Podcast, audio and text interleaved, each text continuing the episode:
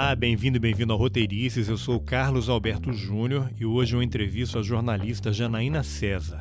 A Janaína mora na Itália e há alguns anos vem fazendo a cobertura dos processos sobre a Operação Condor que correm na justiça italiana. A Operação Condor foi uma ação coordenada entre as ditaduras sul-americanas para eliminar militantes de esquerda que lutavam pela volta da democracia. Esses processos na Itália são casos de pessoas com nacionalidade italiana sequestradas, torturadas, mortas e desaparecidas por agentes das ditaduras de países da América do Sul nas décadas de 70 e 80. Dois militares brasileiros, Carlos Alberto Ponzi e Átila Horsetzer, são réus nessas ações e estão sendo julgados à revelia na Itália. Vamos nessa. Janaína, você está morando na Itália há quanto tempo? Eu moro aqui há 15 anos. Tá, então basicamente e... você atua aí como freelancer, fazendo matérias de vários temas, mas tem um tema que é super Isso. importante que você tem se dedicado bastante ultimamente, que é a cobertura do Sim. julgamento da Operação Condor aí na Itália, é isso? Isso, nos últimos quatro anos, né? Para quem não está familiarizado okay. com o assunto, o que, que é a Operação Condor? A Operação Condor, ela foi uma rede de colaboração entre as agências de inteligência das ditaduras da América do Sul, né?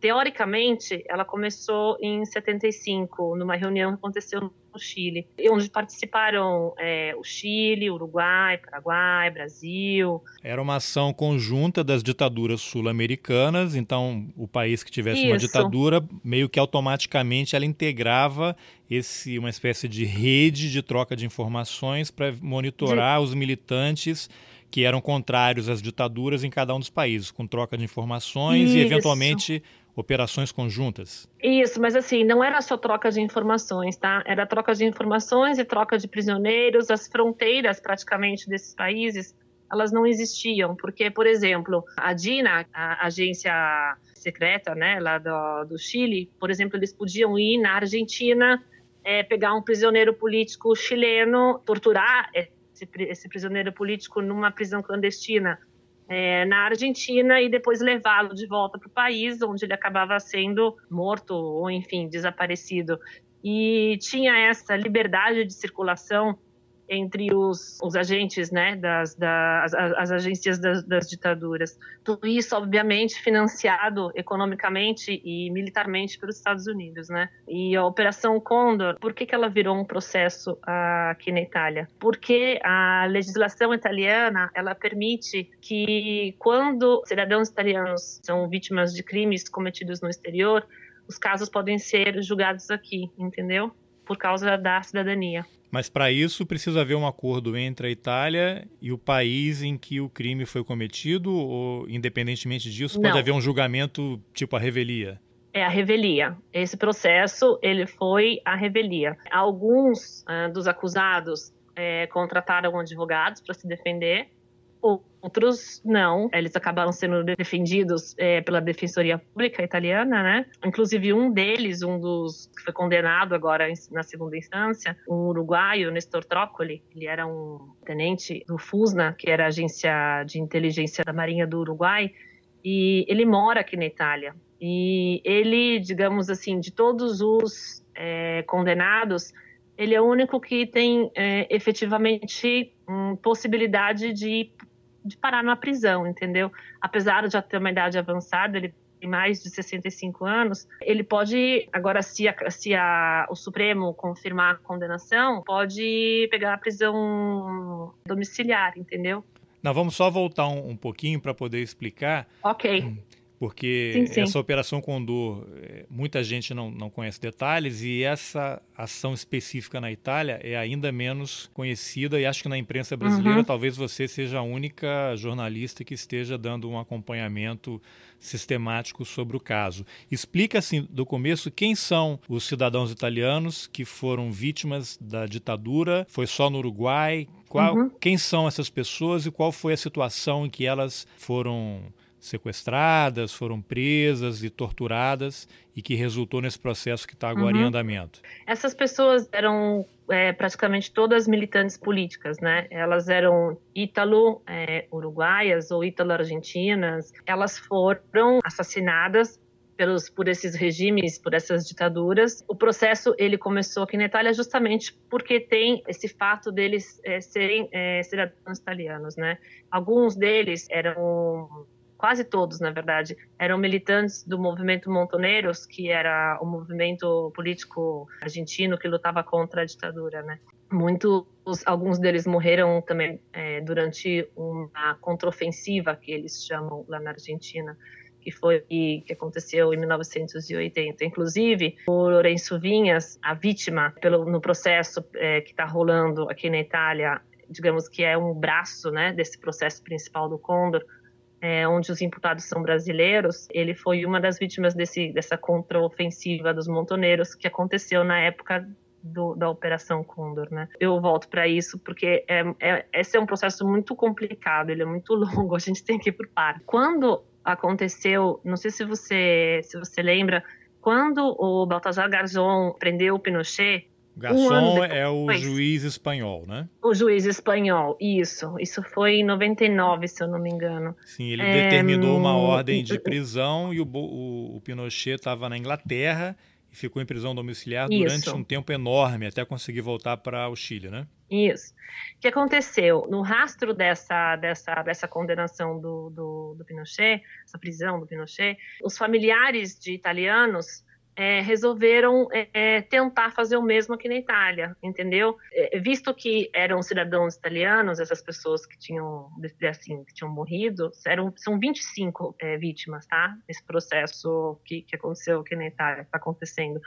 25 vítimas é, italianas. Os familiares procuraram, é, procurador Capaldo, para fazer a denúncia sobre o desaparecimento e o assassinato desses familiares que, que, ocorreram na época das ditaduras. Como a legislação italiana tinha essa brecha que poderia abrir uma investigação por causa da cidadania, o Capaldo, ali naquele momento, resolveu abrir a, a investigação, teve autorização do Ministério da Justiça italiano para isso, e desde então, acho que foram 12 ou 13 anos é, que, que, que durou toda essa investigação, ele esteve em vários países é, aí da Sul-América, ele teve no Paraguai, viu os arquivos do terror, teve no Brasil, teve na Argentina, no Uruguai, no Chile, colaborou muito com a, as associações de vítimas, né, é, as mães da Praça de Maio, enfim, do terrorismo de Estado mesmo, né. E no final dessa, dessa investigação, ele hum, resolveu acusar, eram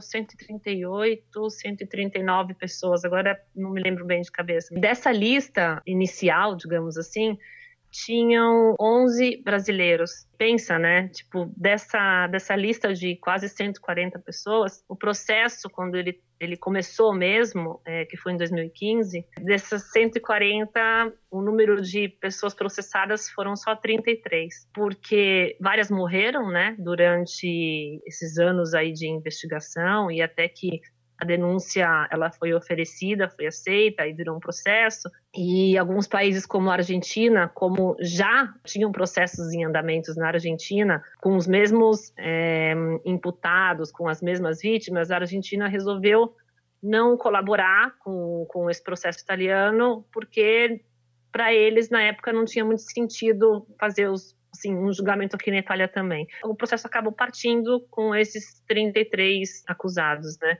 Dessa lista de 33, não tinham os brasileiros. Isso era muito estranho, porque se na lista inicial os brasileiros estavam, porque nessa outra. Janaína, quais são os dois brasileiros que estão sendo processados aí na Itália?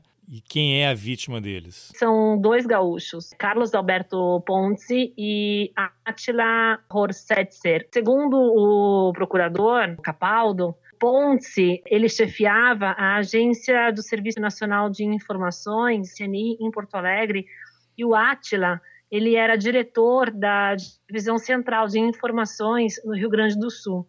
Eles estão sendo acusados pelo sequestro e desaparecimento de Lourenço Vinhas. O Vinhas, ele desapareceu na fronteira, né, de Passo de los Libres e Uruguaiana em 1980. Tinham outras, é, outros dois brasileiros é, acusados também nesse processo, é, mas eles faleceram durante o andamento, desde que o processo começou, né? Eram o João Oswaldo Leivas Job e o Marco Aurélio da Silva. O João é, Leivas Job, ele faleceu agora dia 11 de novembro e o Marco Aurélio, dia 2 de junho de 2016. E essa foram... pessoa que foi sequestrada e desaparecida era, era um italiano, estava em trânsito era um aí pela, pelo Cone Sul. Isso, ele era um ítalo-argentino, ele, ele era um militante do Montoneiros, um, que lutava contra a ditadura argentina, né? E ele e a,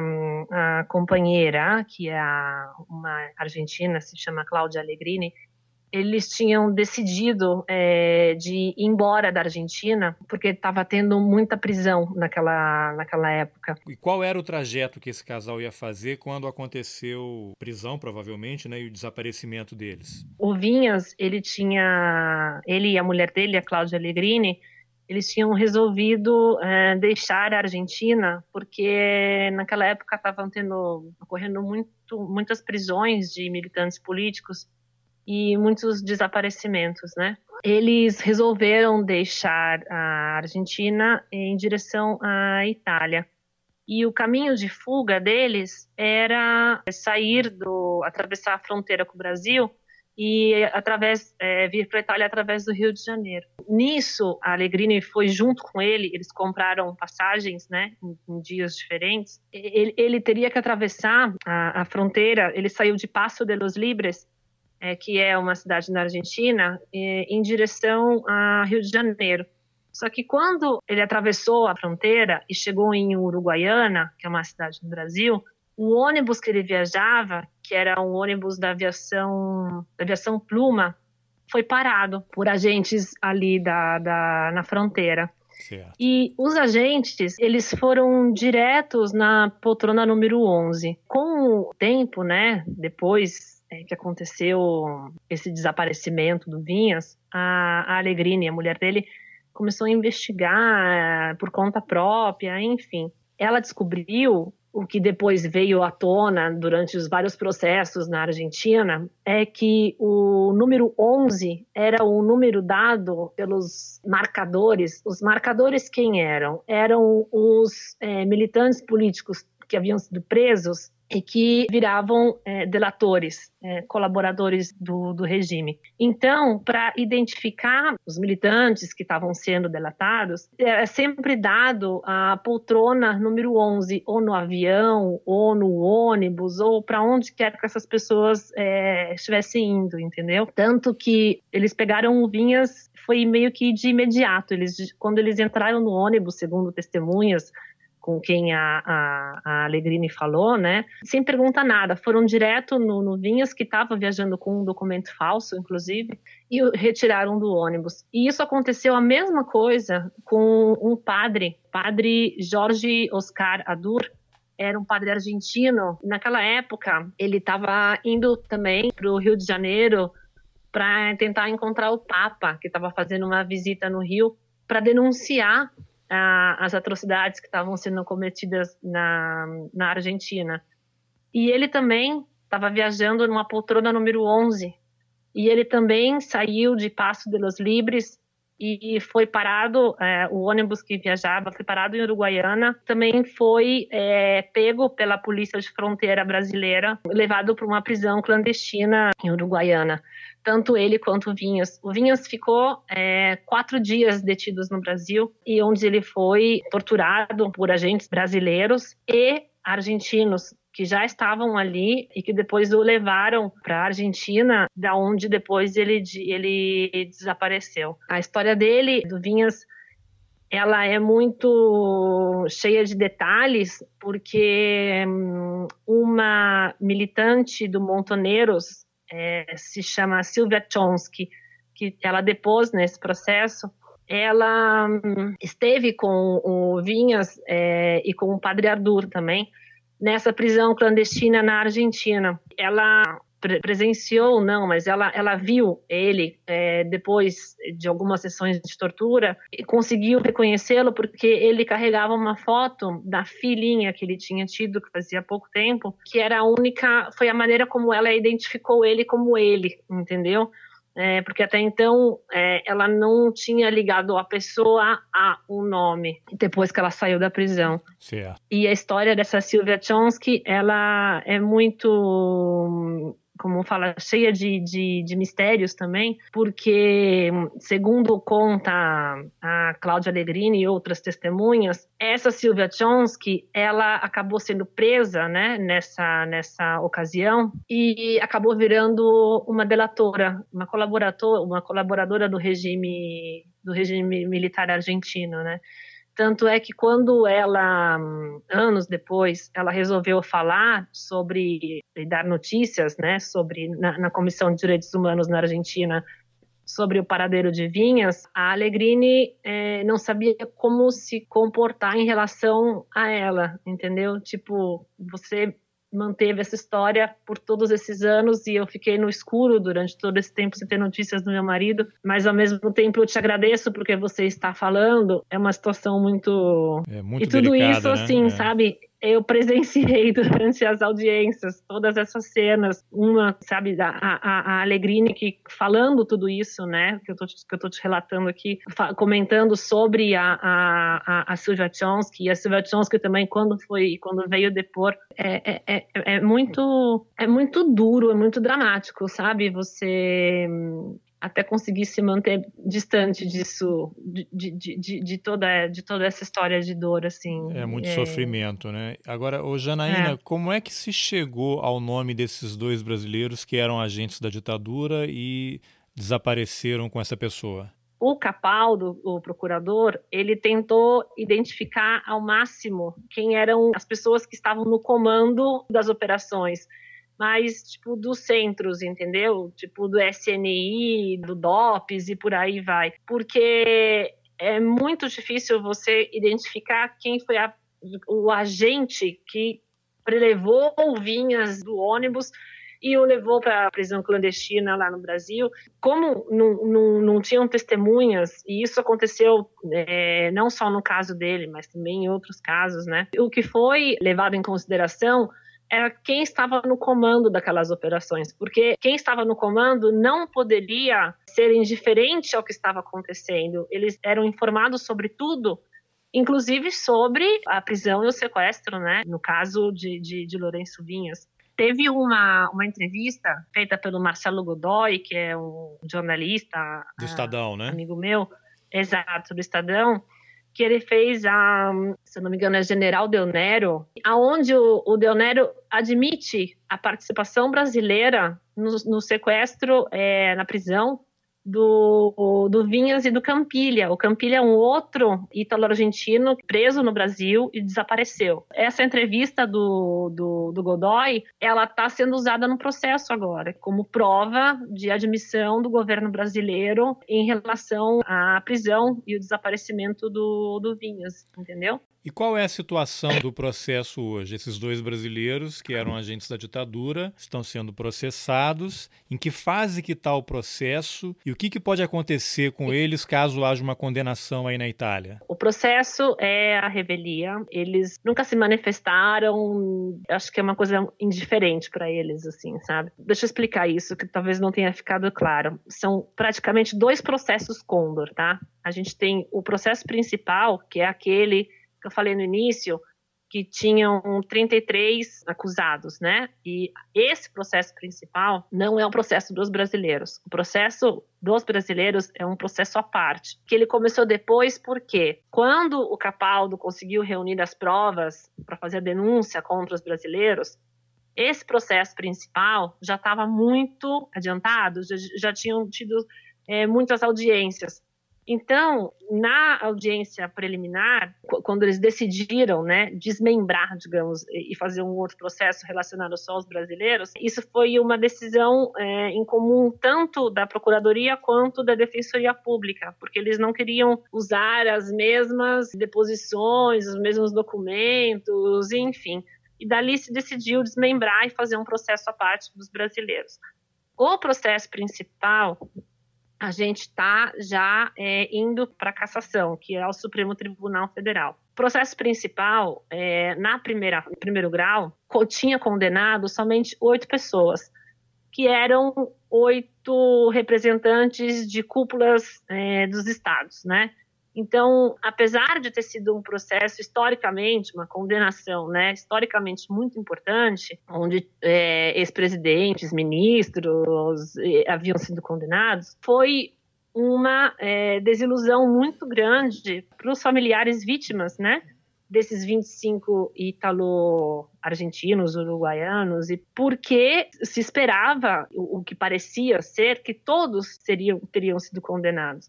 Na apelação, que a gente teve a sentença agora, nesse ano, a apelação já reverteu tudo. A apelação condenou todos, e não são mais 33, na verdade, porque cinco morreram. A primeira sentença do primeiro grau saiu em 2017 em janeiro. Olha, foi dia 17 de janeiro de, 2017. E eu lembro que quando a corte pronunciou a absolvição da maioria deles, cara, a, a sala tava assim, a aula, né, tava lotada de gente, mas o silêncio tinha fazia rumor, você acredita nisso? Porque era um silêncio tão não sei te explicar, to, tocado, no fundo mesmo, acho que naquele silêncio, quem estava ali, sabe, você conseguia ver tudo. O, o, o desespero, a dor, a, a desilusão. É, eu lembro que logo em seguida, quando terminaram de ler a, a, a absolvição e a condenação dessas pessoas, eu fui falar com o procurador e ele olhou para minha cara e ele tipo falou assim: agora eu não consigo falar nada, eu preciso de eu preciso ficar é, em paz, eu preciso tempo para conseguir pensar no que aconteceu, porque foi meio que como um meteoro que caiu naquela sala ali, sabe? A decisão pela absolvição foi baseada em quê? Falta de provas? Exato, exato, entendeu? Por exemplo, um dos, dos acusados, que é esse uruguaio de quem eu falei antes, né, que é o Nestor Trócoli, tinham testemunhas diretas no, no, caso dele, entendeu? E que a gente não consegue entender por que que, mesmo com testemunhança direta de, de gente que foi torturada por ele, por que, que ele não foi condenado na, na primeira instância? Mas, enfim, foi para apelação e a apelação reverteu tudo e condenou. São 28 condenações. Do processo principal, né? E no caso. Principal. No caso desses Isso. dois brasileiros, qual é a situação atual? A gente ainda está na primeira fase, a gente está no primeiro grau ainda. O processo está se arrastando muito. Esse ano, o Ministério Público teve muita dificuldade, porque no meio do caminho teve uma mudança de procurador mudou também é, durante esse ano duas vezes o assim, a presidência da corte, né? E é muito complicado, porque quando muda, aí a pessoa que tá chegando, tipo, tem que se informar, não sabe de nada. Todo um trabalho que foi feito antes, meio que tem que começar tudo de novo. É um processo que ainda vai levar vários anos. Vai. Esse processo brasileiro, ele empacou porque desde fevereiro, para você ter uma ideia, né? A corte estava tentando ouvir testemunhas da Argentina. Só que cada vez que é, é, era fixada uma audiência, a audiência ela vinha reenviada por quê? Porque as testemunhas argentinas não compareciam no dia fixado para eles irem lá no, no tribunal em Buenos Aires para estar tá prestando um depoimento. Mas isso por quê? Não porque eles não queriam, mas porque a justiça argentina uma vez disse que não achou as testemunhas, na outra vez disse que o endereço estava errado, na outra vez tinha sempre uma desculpa. Até que, numa das últimas audiências, o procurador disse: vamos fixar mais uma vez a audiência para escutar as testemunhas argentinas. Se não comparecerem novamente, eu vou para a Argentina colher o depoimento dessas pessoas ali. Eu não sei se foi por causa dessa, digamos, entre aspas, ameaça da procura, ou enfim, mas eu sei que aí, depois de um ano quase esperando, quatro audiências adiadas, né? A corte conseguiu finalmente ouvir essas testemunhas duas semanas atrás. E ontem, uh, dia 11, é, foram ouvidas as testemunhas do Chile, porque a corte resolveu também ouvir em bloco, assim, sabe? Fazer assim, um dia a gente vai ouvir as testemunhas da Argentina, no outro dia as chilenas, no outro dia as, aquelas do Uruguai. E praticamente agora faltam somente as, as testemunhas do, do Uruguai, que devem ser ouvidas dia 31 de janeiro como a presidente da corte vai se aposentar em julho, é, ela já é, meio que acenou que a sentença vai sair na primavera. Primavera daqui a gente fala, penso ir ou lá por maio, mais ou menos, entendeu? Desse processo dos brasileiros. Tá, bom, mas vamos fazer um exercício aqui, independentemente okay. do resultado. Se ao, long, ao final do processo os brasileiros forem inocentados, continua tudo como está. Mas se eles forem condenados pela justiça italiana, o que, que acontece? Uhum. Primeiro, a Defensoria Pública com certeza vai entrar com recurso, né? Porque, enfim, não, eu estou pensando assim, transitou em julgado, eles foram condenados pela justiça italiana. Uhum. O que acontece? Haveria um comunicado ao governo brasileiro, eu sei que o Brasil não extradita nacionais para cumprir pena em outros países. O Exato. que acontece? Ficaria uma coisa só uma condenação moral, digamos assim, ou, ou haveria alguma possibilidade deles responderem algum processo aqui no Brasil, terem que responder algo aqui? Não, não creio, porque é um processo que acontece aqui em solo italiano, é, e como o Brasil não extradita cidadão brasileiro, eles teoricamente o, o, que, o, que, o que acontece é que eles não podem deixar o país. Se eles pisarem colocar o pé para fora, eles são presos, entendeu? Porque tá, aí haveria tipo um, toda... um mandado via Interpol, algo assim. Isso, entendeu? Porque aí é, digamos, é, é quase como uma, uma, condenação internacional, entendeu? Tipo, eles foram condenados em outro país, colocar o pé para fora do Brasil, é preso. Tá, e esses Entendeu? dois brasileiros que estão sendo processados, eles já deram alguma entrevista, já houve algum tipo de manifestação deles, ou eles estão absolutamente à parte, não, não dão entrevista, não foram ouvidos, não constituíram advogados? Não constituíram advogados, não foram ouvidos e estão levando a vida deles. Na completa indiferença de um processo que eu acho que é tão importante ainda mais hoje, sabe? No Brasil, como a gente está vivendo no, no, nos dias péssimos que a gente está tendo hoje, acho que um processo desse, ele tinha que ser... Cara, eu fico feliz que o Opera Mundi acompanha isso, e eu fico super feliz que o Opera tenha vestido a camisa mesmo, sabe? E me acompanhe nessa, nessa quase, não sei, cruzada, sabe? Tá? Mas... Só para quem não é, conhece, o Opera Mundi é um site de notícias no Brasil que tem uma ampla cobertura política internacional e tem um, um, uma ênfase também muito grande em direitos humanos. Né? E você tem publicado muitas reportagens lá. Depois eu vou colocar o link para suas matérias Isso. aqui nas informações do podcast, só para quem não conhece ficar ciente do que, que a gente está falando. Agora, tá Janaína, você, na, na troca de mensagens que a gente teve aqui para combinar a entrevista, você tinha mencionado que conseguiu hum. alguns documentos aí mostrando que já em 1967 o Brasil e a Argentina já mantinham conversações para troca de informações, uma, uma espécie de pré-condor, né? O condor foi oficializado, digamos assim, ali por volta de 75, mas essas trocas de informações entre os regimes ditatoriais já acontecia, né? Isso, isso. Foi, eu fiz uma pesquisa, isso é uma outra coisa que eu gosto muito de fazer, é pesquisar documento, porque a gente acha muita, assim, muita informação, muita pauta legal. Eu sou meio rato de biblioteca, assim, sabe? Arquivo, eu, eu, eu, gosto muito. Eu pedi acesso a uns documentos, assim, dos anos 60, 70 e 80, né? Do Ministério do Exterior aqui italiano.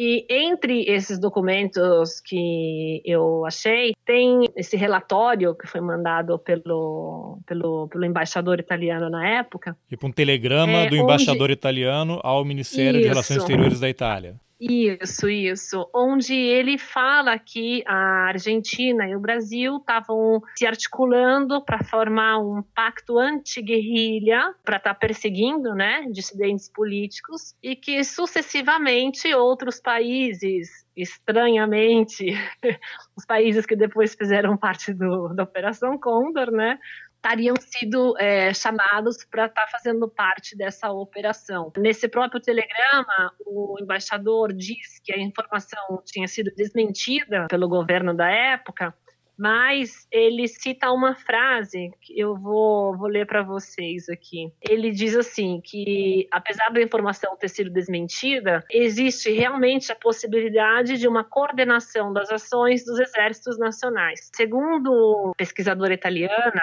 que é uma grande amiga minha, especializada nessa época do, da Operação Condor. Qual o nome dela? Francesca Lessa. Ela diz assim que isso, na verdade, essa essa, esse pacto anti-guerrilha, ele pode ter, ele pode ter sido o, o embrião da, da Operação Condor, que, na verdade, a participação do Brasil, o papel do Brasil na Operação Condor, pode ser muito maior do que a gente acredita que tenha sido, na verdade. Né? É, até porque os registros, até os livros do Hélio Gaspari, que tem uma obra de cinco volumes sobre o regime militar, quando ele menciona. Hum a Operação Condor, é sempre como se o Brasil não tivesse atuado tão intensamente como os outros países. Aí não se sabe se hum. foi de fato isso ou falta de informação. Talvez essa documentação aí possa trazer novidades. Agora, o que eu acho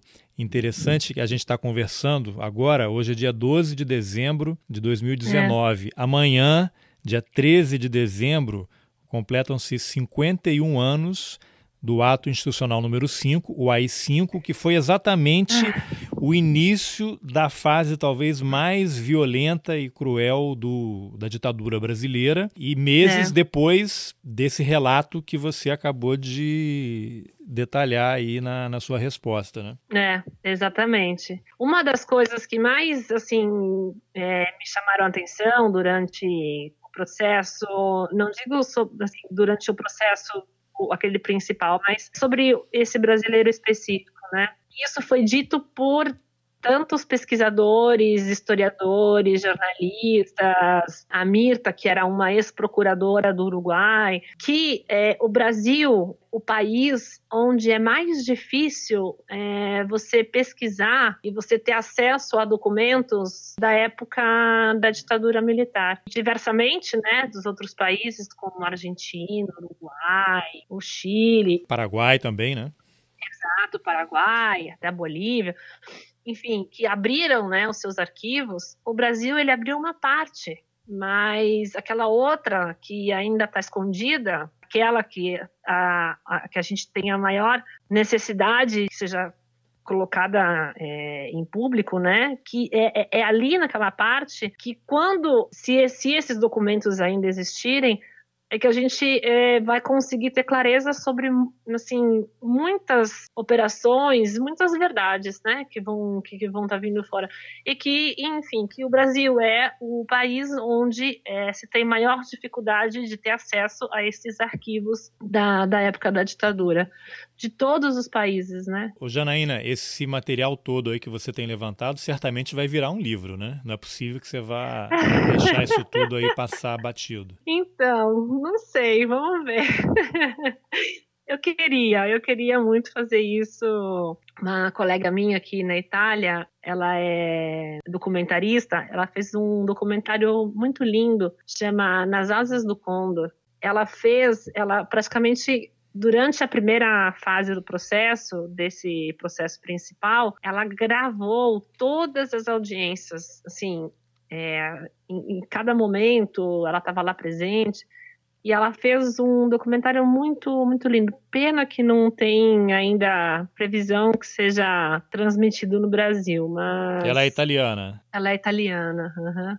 Tá. Emanuela Tomassetti, ecco. Mas ele Enfim, já foi é exibido, é ele foi exibido na Itália, na TV, em cinema? Sim, não, não, na, na televisão, sim, na, na RAI, que é a televisão pública, né, daqui. Tá meio que rodando Festivais. pela América, pela América Latina, isso. Teve é, em alguns festivais de cinema, se eu não me engano, na, no Uruguai e na, na, na Argentina. E, Janaína, a gente podia erradas. continuar aqui dias falando sobre isso, mas para a gente encerrar aqui, o que, que você acha que esse processo aí na Itália pode levar de ensinamento para o Brasil, para o Estado brasileiro? A história, ela está aí. A gente não pode fazer um revisionismo como estão querendo fazer, entendeu? Porque mortes aconteceram, desaparecimentos aconteceram, a participação no Brasil não foi pequena e o processo desse para um país que ainda hoje rege a lei da anistia, que é onde mais de 30 denúncias foram feitas, né, para assim, para estarem sendo apuradas, investigados crimes cometidos na época da ditadura e essas denúncias acabam meio que parando, é, não vão para frente por causa sempre da lei da anistia. Acho que esse é um processo de extrema importância, até porque a gente tem hoje no Brasil uma parcela, não digo enorme, mas uma parcela grande, né, da população que parece que não sei, foi sofreu lobotomia, que é, é como se isso tudo que a gente está assim relatando aqui, esse processo está acontecendo, como se isso não tivesse existido, mas existiu. E tem uma sentença de condenação que eu acho que a sentença vai ser condenatória, porque a gente tem a, a gente tem uma condenação em segundo grau, do, do, processo principal e a gente tem a, admissão desse é, Deonero brasileiro que, que, que, admite a participação no Brasil, enfim, e tem outras provas que também foram depositadas no processo. Eu acho que é, vai ter uma sentença condenatória e eu acho que isso é primordial para que a gente evite que esses erros sejam feitos é, novamente a gente está partindo aí para uma escalada muito grande de violência no Brasil. Quase como, não sei, não falo justificação, né? Mas a gente não pode deixar que essa, esse terrorismo de Estado volte é, a ser atuado e perpetrado, né, no país. Então, eu acho que essa sentença serve para isso. Obrigado pela entrevista. Imagina. Obrigada a você. E espero ter sido clara, não sei, porque é muita informação. Não, é muita informação, mas é, o tema é complexo, né? são muitos detalhes, mas a entrevista serve também para despertar a curiosidade, despertar o interesse. Quem ouviu vai poder entrar na internet, no Google, digitar o nome da pessoa conhecer um pouco mais. Uhum. Eu acho talvez mais importante do que deixar tudo muito claro, até porque ninguém sabe exatamente tudo o que aconteceu, é levar a informação é. para que mais gente saiba o que é que está acontecendo e fique estimulada é. a estudar um pouco mais sobre a história do Brasil. É, não só do Brasil, mas de toda a América, América Latina, né? América do Sul, enfim. Bom, essa foi a entrevista que eu, Carlos Alberto Júnior, fiz com a jornalista Janaína César sobre os processos da Operação Condor que correm na justiça italiana. Entre os acusados, há dois militares brasileiros. Nas informações desse episódio tem links para algumas reportagens da Janaína. Se você gostou desse episódio, compartilhe nas suas redes sociais. Isso ajuda a levar o Roteirices para mais gente. Obrigado pela companhia e até a próxima. Valeu!